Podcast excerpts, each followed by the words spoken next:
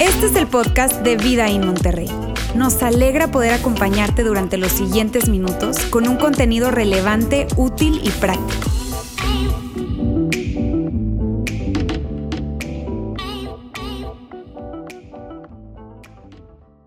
Hace 41 años, un grupo de científicos en Massachusetts estaban reunidos hablando acerca del clima.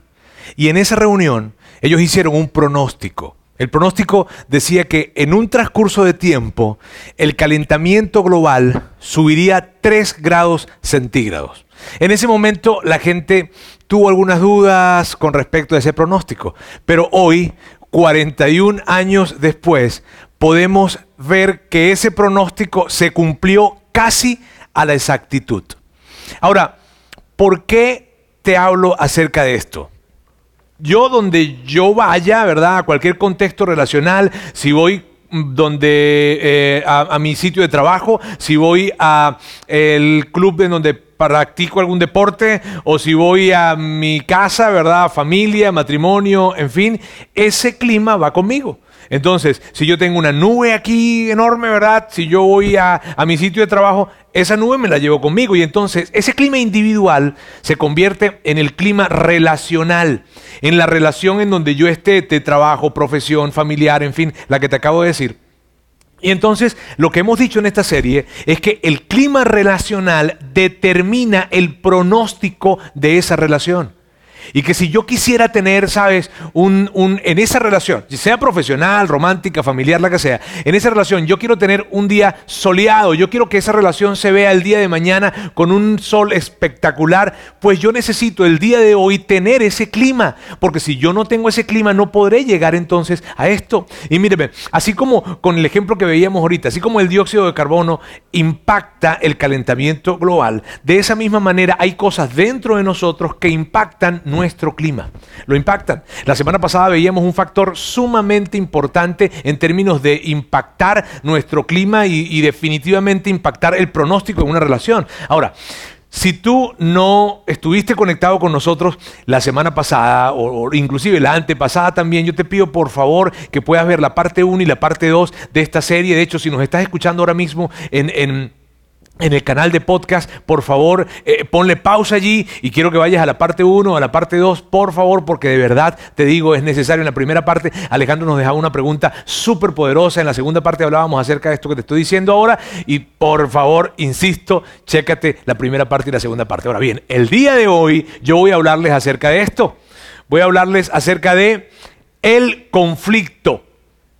Y mírame, quiero hacerles una pregunta. A ver, a todos ustedes. ¿Quién de ustedes han tenido un conflicto en una relación? A ver, ahí en, el chat, por favor, levanten la manito, digan yo, en fin, a, ver, ¿quién de ustedes ha tenido un conflicto en una relación? y les amplío la pregunta, ¿cuántos de ustedes en medio de un conflicto pudieron ver cómo se resolvió positivamente ese conflicto? O, o no, o probablemente lo que sucedió fue que ese conflicto desencadenó algo negativo. Y, mi punto con esto, y queriendo invitarles a que ustedes escriban algo allí, ¿verdad? Y que tomemos el momento para reflexionar, es que tú y yo estamos de acuerdo en lo poderoso que es este tema del conflicto. Porque nosotros hemos vivido eso. En las relaciones en las que hemos tenido, lo hemos vivido. Y hemos visto cómo un conflicto vino para, para estresar probablemente algo, pero que al final se resolvió de manera positiva. Y de otra forma también vimos cómo, cómo un conflicto que no se abordó con las palabras correctas, de la manera correcta, en el tono correcto, en el momento correcto, y vino más bien para afectar la relación a punto de deteriorarla. Y el punto, amigos, con esto es el siguiente. La forma en como tú y yo lidiemos con los conflictos va a hacer que las relaciones que tenemos alrededor de nosotros florezcan o no o que más bien empiecen a, enfriarse, enfriarse, enfriarse y entonces inclusive lleguen a punto de congelación. Pero de todas, todas, el conflicto viene para afectar una relación depende de cómo lo manejemos, es que lo afectará para bien o para mal. Dentro de este tema del conflicto hay, grandes verdades, pero una de ellas, y yo diría probablemente una de las, de las mayores verdades que hay, es la siguiente.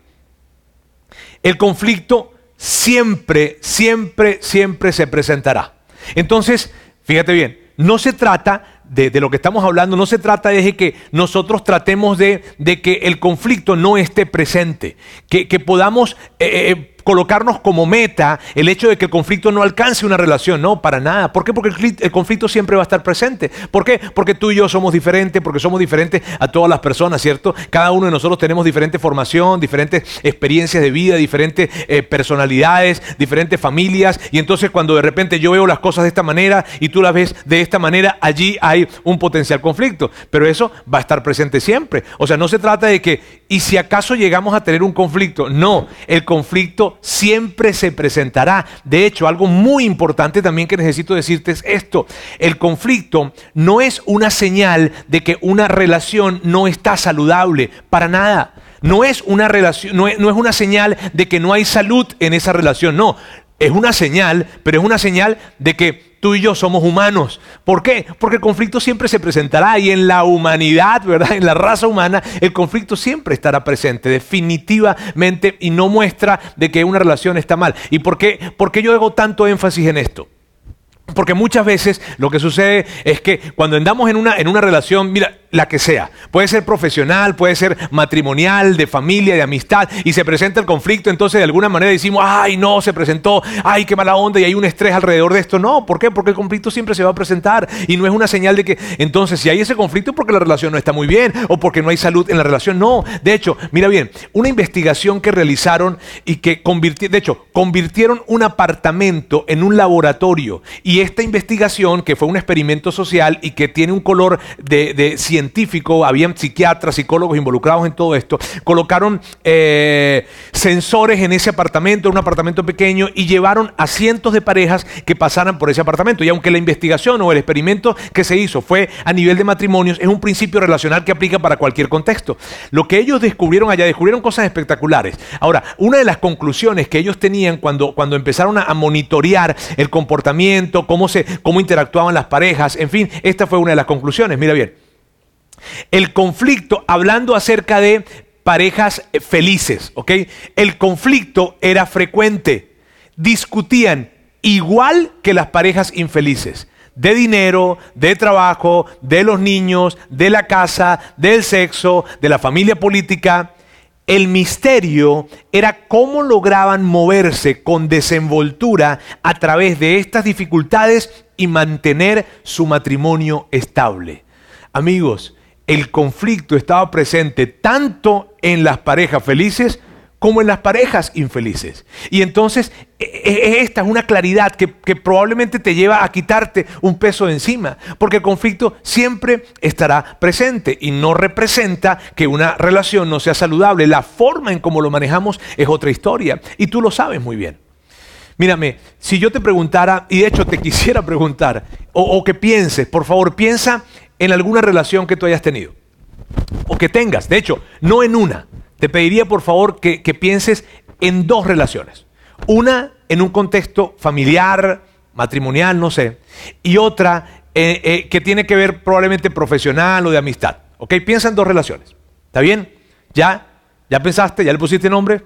¿Sí? Ok, veamos entonces. Te hago una pregunta. ¿El conflicto se presentó en esa relación o se ha presentado algún conflicto en, esas relaciones? Es más, mírame, si probablemente tú viste cómo ese conflicto se resolvió de una manera positiva, ese conflicto llegó para hacer que la relación se fortaleciera. Si el conflicto se abordó de manera positiva, ese conflicto sirvió para que la relación floreciera o se consolidara. Tenía un amigo que, que él me decía, Roberto, eh, tú nunca sabrás cuando una relación es fuerte, fuerte, fuerte, hasta que un conflicto no se presente. Hoy en día, ¿verdad? Yo, eso que mi amigo siempre me decía, yo lo veo desde este lugar. No se trata tanto de que eh, yo no sabré cuán fuerte es una relación hasta que el conflicto se presente, sino más bien gracias al conflicto, entonces una relación será fuerte, si se maneja adecuadamente. Entonces, ¿cuál es nuestra conclusión alrededor de esto? Lo siguiente, mira bien, nuestra conclusión es, el clima de tus relaciones mejora cuando el conflicto se resuelve, no cuando se ignora. El clima de nuestras relaciones mejora cuando el conflicto se resuelve, no cuando se ignora. En otras palabras, amigos, no es posible tener una buena relación sin que el conflicto esté presente. Va a estar presente y que se maneje de la forma adecuada. Bien, ahora, el asunto con esto es que cuando se trata de conflicto hay dos grandes categorías de personas. Bien, o habemos dos grandes categorías, eh, pudiésemos decirlo de esa forma. Unos son los que evitan el conflicto y otros son los que se sienten cómodos con el conflicto. ¿Está bien? Eso, eh, esos dos gran grupos. Eh, de hecho, quiero, a ver, allá en, tu casa o, donde estás viendo esto en tu teléfono, en el tablet, la tablet o en, la pantalla, allí de tu televisor, este, pregunto, a ver, levanten la mano allá, allá, allá en casa. ¿Quiénes son los que evitan el conflicto? A ver, Aquí por acá, a ver, ¿quiénes son los que evitan el conflicto? Por acá, a ver, oye, aquí bastante que evitan el conflicto. No, somos poquitos, está bien, son voluntarios, estamos aquí en sana distancia, no se preocupe. Está bien. Ahora, ¿cuáles son los que se sienten tan cómodos con el conflicto? Y aquí yo levanto la mano. A ver, levante la mano aquí los que se sienten cómodos. Si tú te sientes muy cómodo con el conflicto, estoy hablando de mi esposa. ¿Está bien? Ah, por allá, ajá, eh, ah, muy bien. Ok, ahora mire bien, ¿cuál es el asunto? El asunto con esto, amigos, es que cuando, de hecho, mírame, los que, los que evitan el conflicto, agarran y, vieron la palabra conflicto acá y ya empezaron a sentirse incómodos, probablemente. ¿Por qué? Porque las personas que evitan el conflicto tienen una gran necesidad de que la paz esté presente. Y son, ellos buscan la paz a toda costa. Y cualquier cosa que venga a amenazar la paz, hijo, le genera un estrés. Y entonces ellos tienen una frase, una frase eh, favorita y es esta. No pasa nada, no pasa nada. No, no, no, no pasa nada, no pasa nada, no pasa nada. Y esa es la frase, ¿por qué? Porque no quieren que, llegue algo que venga a, a perturbar la paz y entienden el conflicto como un antónimo, está bien, de la paz. Pero el asunto con esto es lo siguiente, cuando tú vives evitando el conflicto, lo que estás construyendo es relaciones superficiales. Y al final del día, esas relaciones se van a empezar a enfriar, a enfriar, a enfriar, y luego a punto de congelarse esas relaciones. Entonces, eso que tú querías evitar, mírame bien, querías evitar que, que la relación se afectara y por eso evitaste el conflicto, sucedió lo contrario la relación terminó afectándose a causa de que se evitó el conflicto. Y eso se ve con, esa categoría. Ahora, ¿qué acerca de nosotros, los que nos gusta el conflicto? Lo que nos, y cuando hablo de nos gusta, me refiero a que nos sentimos cómodos con, el conflicto, nos gusta hablar acerca de nuestro punto de vista, y ese es el asunto, de que nosotros nos sentimos muy cómodos diciendo lo que tenemos que decir, mostrando nuestro punto de vista, argumentando, de hecho decimos y tenemos puntos para todo, hasta para lo que no nos preguntan, nosotros tenemos puntos de vista, siempre hablamos, siempre decimos, siempre lo presentamos. Y el asunto es este, que las personas que tenemos alrededor de nosotros están tan cansados escuchándonos a nosotros, nos escuchan con tanta frecuencia que siempre tenemos algo que decir, que cuando empezamos a abrir nuestra boquita, ya es como que si le bajáramos un switch a esas personas. ¿Por qué? Porque siempre escuchan nuestro punto de vista, porque lo que están y, no es que ellos lo hacen con, a propósito, pues, sino que simplemente nos escuchan tanto que siempre tenemos una opinión, que siempre queremos decir algo, que cuando empezamos a hablar es como si se apagaran y ya no nos escuchan, nos ignoran. ¿Y qué es lo que sucede? Que la relación se afecta, se enfría a punto de congelación también. ¿Sabes? Entonces las relaciones se afectan cuando yo me quedo en este lugar, en una categoría o en la otra y no lo abordo positivamente. Ahora, ¿qué, qué acerca de esto? Mírame, uno de los hombres más sabios que ha existido y que justamente viene de la historia de la nación de Israel. Es un personaje histórico de la nación de Israel en, el tiempo en que, en que Israel se regía por monarquías y él entonces fue el tercer rey de la nación de Israel, un hombre de los más sabios que haya existido en el mundo. Él habla acerca de las relaciones y nos entrega un principio relacional. Un principio espectacular. Que mira, es como que si él dijera, quiero sentar aquí a los que evitan el conflicto y a los que se sienten muy cómodos con el conflicto. Y al buscarlos a ellos dos, entonces Salomón le entrega una palabra a este grupo y otra palabra a este grupo. ¿Está bien? Vamos a verla juntos. Aquí está. Nunca permitas que y aquí ahorita vamos a hacer un juego, está bien, nunca permitas que rayita y rayita te abandonen. Átalas alrededor de tu cuello como un recordatorio, escríbelas en lo profundo de tu corazón. Cuando yo leía esto, yo, yo, yo veía y me preguntaba, híjole, ¿por qué Salomón hace un énfasis tan grande en esto? Fíjate que Salomón dice, átalas a tu cuello, átalas a tu cuello y escríbelas en tu corazón. Y, eso, o sea, para mí una de las formas en las que yo lo veo es esto, mírame, átala a tu cuello. O sea, a cualquier sitio donde tú vas, tú sabes, tú te, vistes de la manera, eh, o dependiendo del sitio donde vayas o la actividad que vayas a hacer. Si vas a hacer ejercicio, pues te vas de una manera cómoda, si vas a una fiesta, si vas a una cena, en fin, vas, vas vestido de diferentes maneras. Entonces Salomón dice, átalo a tu cuello, independientemente de cuál sea el lugar a donde tú vayas, átalo a tu cuello. De hecho, atarlo a tu cuello de alguna forma, yo lo veo también que sea visible, que sea visible para todas las personas, átalo a tu cuello. Pero él no se queda en eso, sino, sino dice, escríbelo en tu corazón, aún en esos momentos en donde nadie te está viendo, porque el corazón, pues no lo ve el hombre, no lo vemos, no, yo no puedo ver tu corazón, tú no puedes ver el mío. Pero Salomón dice, escríbelo en lo profundo de tu corazón. ¿Y qué es eso? ¿Qué es eso que Salomón dice? Y no tanto qué es en este momento, sino más bien, ¿por qué? ¿Por qué dice, átalas a tu cuello? Grábalas en tu, en tu corazón, escríbelas en tu corazón y que nunca, nunca, nunca te abandonen. ¿Por qué? Y la, la, razón del por qué la da en el siguiente texto y vamos a verlo. Dice, entonces tendrás tanto el favor de Dios como el de la gente y lograrás una buena reputación. Mírame, hay algo que Salomón sabía de ti y de mí.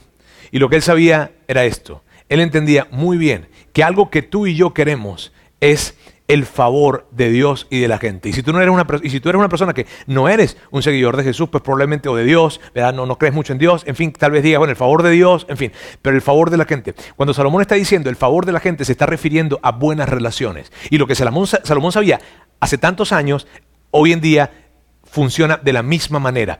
Tú y yo queremos buenas relaciones y sobre la base de una buena relación se construye una buena reputación.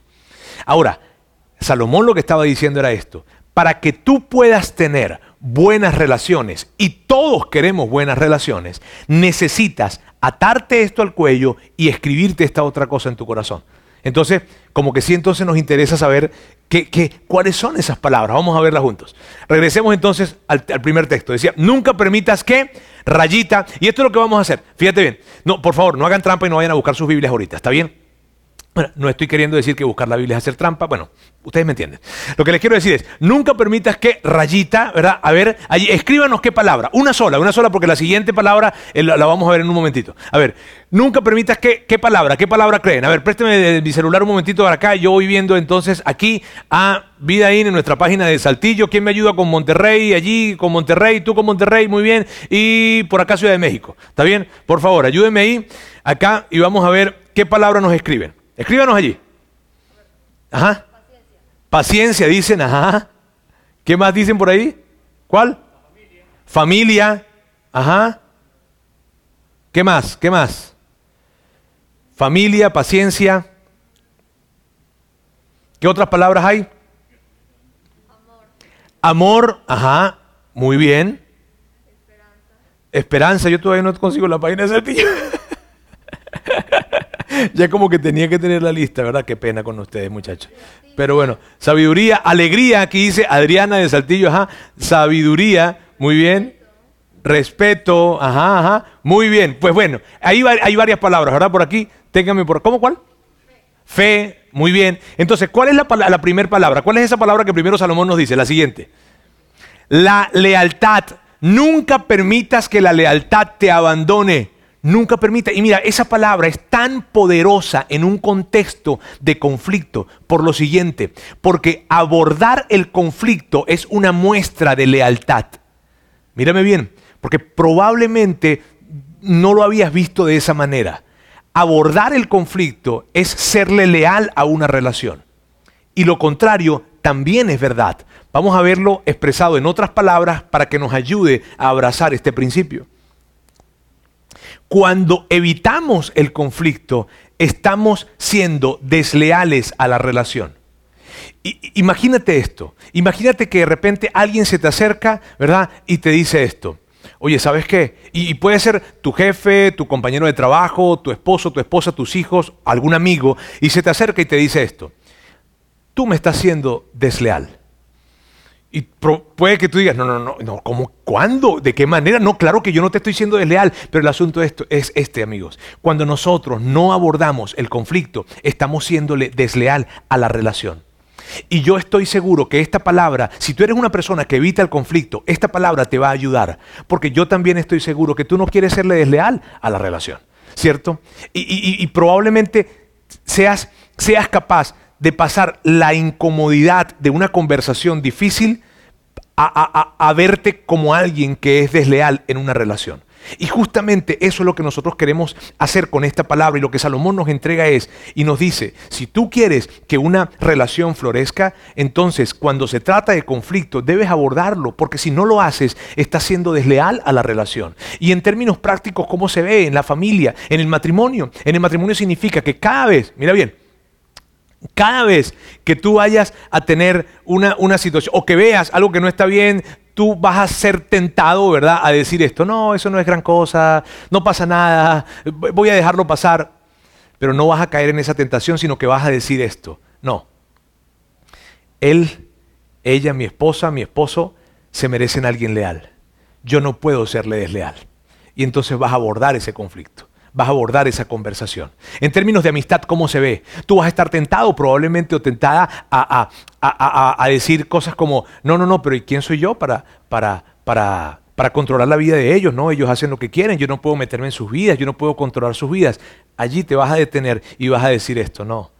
Sabes, eh, ellos se merecen, ella se merece un amigo leal, ella se merece una amiga leal. Eh, y entonces vas a entender que no decirlo es serle desleal a esa amistad que tanto valoras. En un tema de trabajo, ¿cómo se ve en un, contexto de trabajo esto? Y puede que haya algunas personas, puede, ser que tú estés a cargo de un grupo de personas, eres supervisor, gerente, en fin, líder de un equipo, en fin, ¿cómo se ve el tema de la lealtad en un contexto de trabajo? Se ve más o menos así, se ve teniendo este tipo de conversaciones, tú te sientas, ¿verdad?, con esa persona que forma parte de tu equipo y le dice, mírame, pues bueno, tú eres parte de mi equipo y yo quería decirte esto, mira, como gerente de este equipo, como supervisor, como tu supervisor, como tu gerente, como tu líder, mi meta es que tú tengas éxito. Mi meta es que tú puedas ser exitoso en tu trabajo. Y a mí se me exige como parte de mi trabajo y parte de mi rol tener conversaciones difíciles contigo. Y mira, va a llegar el momento en nuestra relación profesional y de trabajo en donde vamos a tener esas conversaciones. Y en ese momento, sabes, las emociones van a estar presentes, los sentimientos van a estar presentes, pero yo quiero que tengas presente lo siguiente, yo quiero que estés, yo quiero que tengas, en ese momento, cuando llegue esa, esa situación, yo quiero que tengas presente lo siguiente, yo lo que voy a estar siendo es, estoy siéndole leal a la relación estoy mostrándote lealtad en nuestra relación profesional, porque mi compromiso contigo es que tú tengas éxito. Y estoy tan comprometido contigo para que tengas éxito que aún voy a pasar por la incomodidad de tener una conversación difícil, pero de que tienes éxito, lo vas a tener. Así se ve en los diferentes escenarios de familia, de amistad, de, de, trabajo, así se ve. Así que recordemos una vez más, cuando evitamos el conflicto, estamos siendo desleales a la relación. Ahora, si tú eres como yo, ¿verdad? Tú dices, check, súper bien. No me convence, no me tienes que convencer mucho, Roberto, yo, yo lo entiendo muy bien. Entonces, Salomón tiene algo que decirnos a nosotros también, una palabra que es muy impactante cuando se trata de esto del conflicto. Vamos a ver entonces acá. Nunca permitas que la lealtad y rayita te abandonen. Entonces, ¿cuál es esa palabra? Ayer, otra vez, vamos a escribirla allí, vamos a escribirla. Pásenme mi celular aquí, por favor. Gracias, Enrique. Vamos a ver entonces. Yo estoy con Saltillo y quién está en Monterrey por aquí, Nani, y por allá mi amigo Walter está con Ciudad de México. Ok, vamos a ver. Empatía. Comunicación. Comunicación. Verdad. Bondad. Bondad. Ajá, el que dijo bondad, anótemelo por ahí, por favor, para darle un regalo luego. Es una broma, está bien, no vayan a estar reclamando regalos luego porque aquí me regañan. Aquí pueden tomar mi celular, por favor. Bien, la palabra es justamente esa, la bondad. Nunca permitas que la lealtad y la bondad te abandonen. Amigos, cuando se trata de esto, de conflicto, la palabra bondad puede sentirse como una palabra muy débil, ¿cierto? En un contexto de conflicto me refiero. La palabra bondad puede sentirse un poco débil, pero yo quiero, permíteme, ¿verdad? Dame la oportunidad de poder explicarte un poco a qué se refiere la palabra bondad en un contexto de conflicto. Y para eso quiero recordar eh, algo que yo leí hace tiempo, en donde expertos de gerencia y liderazgo, que es un tema que a mí me apasiona, expertos de gerencia y de liderazgo, al, detenerse por un largo periodo de tiempo para estudiar los conflictos dentro de un ambiente laboral y profesional, ellos descubrieron algunas cosas. Y una de las cosas que descubrieron es que el error número uno cuando se trata de conflictos, mira bien, el error número uno es el siguiente. Es el error fundamental de la atribución. ¿Qué significa esto? Significa que una de las dos partes o las dos partes suponen motivos en la otra parte. Y cuando una de las partes supone un motivo en la otra parte, ¡pum! Se cayó en el error de atribución y quiero decirles esto, va a ser sumamente complicado que se avance en una relación cuando se cae en ese error. Ellos lo veían de esta manera, llega la gerencia y entonces le dice a todo el departamento, a esa área, le dice, amigos, va a haber un cambio, un cambio en la organización, va a haber un cambio en el departamento y a partir de ahora o a partir de la siguiente semana vamos a estar haciendo esto y esto y esto. Y entonces la gente de ese departamento dice, no puede ser, no puede ser, la gerencia siempre está tratando de, de imponernos sus maneras de hacer las cosas, lo que pasa es que ellos no se ponen en nuestro lugar, lo que ellos quieren es que nosotros estemos trabajando aquí todo el tiempo, que nos paguen lo mismo pero que sigamos trabajando. Ahí se cayó en el error de atribución. Y por otra parte, la gerencia puede llegar y decir, oye, pero es que esta gente siempre tiene algo que decir, siempre se presentan como rebeldes, lo que ellos quieren es no hacer nada, ¿verdad? Y que se les pague. Allí, ambos lados cayeron en el error de atribución. Y les digo, cuando en una relación se cae en el error de atribución, no hay manera de que se avance positivamente. Y fíjate, aunque este ejemplo que te acabo de dar ahorita se da en un contexto profesional, en un contexto de trabajo, esto también aplica para una familia y para cualquier otro contexto. Cuando se trata de matrimonios, entonces él está allí o ella está allí y de repente se acercan y, se acercan diciendo algo y, la otra persona, y voy a colocarme yo en ese lugar, está bien, se acerca mi esposa, se acerca Sandra probablemente y no, no ha terminado de decir nada, sino simplemente está diciendo algo pequeño y yo digo, no, claro, ya vienes ahí otra vez, otra vez con lo tuyo. Y es que tú no me puedes ver tranquilo aquí porque tú lo que quieres es que yo esté trabajando toda la semana, 7 por 24, y es que no pueden dejarme descansar porque caí en el error de atribución. Amigos, cada vez que en una relación se supone un motivo, me explico, yo supongo, porque no es que me ha dicho algo, está bien, sino que yo supongo que la razón por la que ella o la, por la que él me está, me está diciendo algo es esta, esta, esta y la otra, caí en el error de atribución y para salir de ese error está complicado y puede que tú me digas a mí, ah, Roberto, entonces ¿qué hago? ¿Qué hago cuando yo caigo en ese error? ¿Qué hago yo, Roberto, cuando caigo en ese error? Tomamos el consejo que nos da Salomón. Y el consejo que nos da Salomón es este, sé bondadoso, extiende bondad y amabilidad en una situación como esa. ¿De qué manera? Teniendo una conversación como la siguiente. Mírame, puede que yo no esté muy de acuerdo con lo que me estás diciendo, pero yo quiero escucharte pero yo quiero entender. Básicamente, amigos, básicamente la bondad y la amabilidad en un contexto de conflicto se ve de la siguiente forma. Yo quiero buscar entenderte primero antes de ser entendido. Yo quiero entenderte primero antes de ser entendido. Salomón lo que nos estuvo diciendo hace miles de años, lo que él nos dijo fue esto, para que tú puedas construir buenas relaciones, Tú necesitas extender bondad y amabilidad. Y en un contexto de conflicto significa acércate no para presentar tus grandes argumentos ni tus puntos de vista, sino más bien para tratar de entender primero a la otra persona. ¡Wow!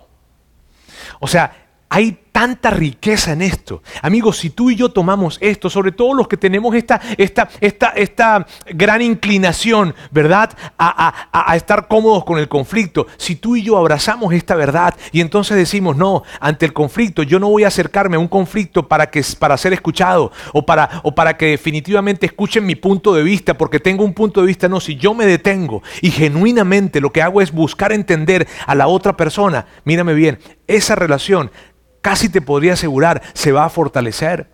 Pero necesitamos abordarla de la manera correcta. Y nosotros, los que nos sentimos tan cómodos con el conflicto, esto es importantísimo. De hecho, quiero que veas esto. Necesito escuchar tanto como yo quiero ser escuchado. Y necesito escuchar primero y luego ser escuchado. Amigos, el asunto con nosotros, los que nos encanta o los sentimos tan cómodos con el conflicto, es que nosotros pensamos lo siguiente, que el 99% de las veces nosotros tenemos razón. Entonces, ¿cómo no hablarlo? o sea, ¿cómo voy yo a hablar una, llego a una conversación en donde el conflicto está presente cuando yo sé que yo tengo la razón? Yo ya sé los motivos que ella tuvo o que él tuvo. Entonces yo vengo a hablar, ¿cierto? Y eso es lo que hacemos. Y presentamos nuestros argumentos, nuestros puntos de vista y lo que, hacemos, lo que hacemos en ese momento es caer en el error de la eh, atribución. Y al hacer eso, empantanamos la relación, estancamos la relación y no podemos avanzar en esa relación. No es posible avanzar positivamente cuando caemos en ese error. Entonces, ¿qué? Y, de hecho, yo quisiera hacer un énfasis o un sobreénfasis en esto. Nosotros los que estamos en la cultura latinoamericana, parece que nos criamos en un contexto de desconfianza. En, en un contexto relacional, mírame bien, no es tanto yo soy inocente hasta que se demuestre lo contrario. No, más bien es yo soy culpable hasta que demuestre mi inocencia. Y eso parece que es cultural. Y al ser cultural afecta nuestras relaciones. Amigos, lo que yo quiero es para esta semana pedirles algo. Y, de hecho, que comience hoy. Si tú eres una persona que eres un seguidor de Jesús, que crees en Dios, yo quiero pedirte algo. Si no crees en Dios, toma un tiempo para reflexionar en esto. Pero si eres una persona que cree en Dios, yo te quiero pedir que hoy mismo tú coloques una pausa y en tu día me refiero, y pases un tiempo conversando con Dios en donde le digas esto. Dios, por favor, trae a mi mente una relación en la que el clima no esté bien. Y yo sé que inclusive ese es el tipo de oración que nos da miedo hacer. Porque puede que tú digas, Roberto, tú no sabes el dolor que esto representa para mí. Tú no sabes lo difícil que esto ha sido, ha sido para mí en esa relación. O no, o tal vez simplemente es, ha sido muy complicado. Pero lo que yo te quiero decir es esto. Pídele a Dios para que ese nombre de esa persona llegue a tu mente. ¿Para qué? Porque yo quisiera pedirte algo. Esta semana aborda una conversación con él o con ella. Ah, no, no, claro que no. Yo, mírame, pelea por esa relación. Porque muy probablemente esa relación es una relación por la cual vale la pena pelear. Y yo te pido que, que, que pidas a Dios primero, ¿está bien? Y que luego entonces, cuando llegue ese nombre a tu mente, abordes esa relación. Y que se vea una conversación como esta. Acércate, y dile, mira, yo quería platicar contigo porque mi relación, nuestra relación, profesional, familiar, nuestra relación, para mí es importante. Y yo quiero serle leal a esta relación. Yo, yo quiero mostrar lealtad a esta relación. Y por eso quise hablar contigo. Y sabes, eso que discutimos, eso que sucedió mal, eso que siempre ha estado presente, eso que ha sido complicado para ti, para mí, que vino para, para, para hacer que nuestra relación se, se afectara, yo quiero escucharte a ti. Yo quiero escucharte qué es lo que tú piensas con respecto a eso. ¿Qué sentiste? ¿Qué, qué, cuáles eran los pensamientos que venían a tu mente en ese momento? Yo, yo, yo claro que yo tengo mi punto de vista, claro, pero yo primero quiero escucharte. Yo primero quiero entenderte yo te puedo asegurar que si tú puedes abordar, si tomas la valentía para abordar esa conversación, algo bueno, muy bueno va a suceder. Amigos, miren, todos queremos una muy buena calidad de vida, pero al final del día, la calidad de nuestra vida está determinada por la calidad de nuestras relaciones. Así que yo te animo a que tú tomes valentía y entonces puedas construir esas buenas relaciones y esa buena reputación con esas dos palabras, lealtad y bondad.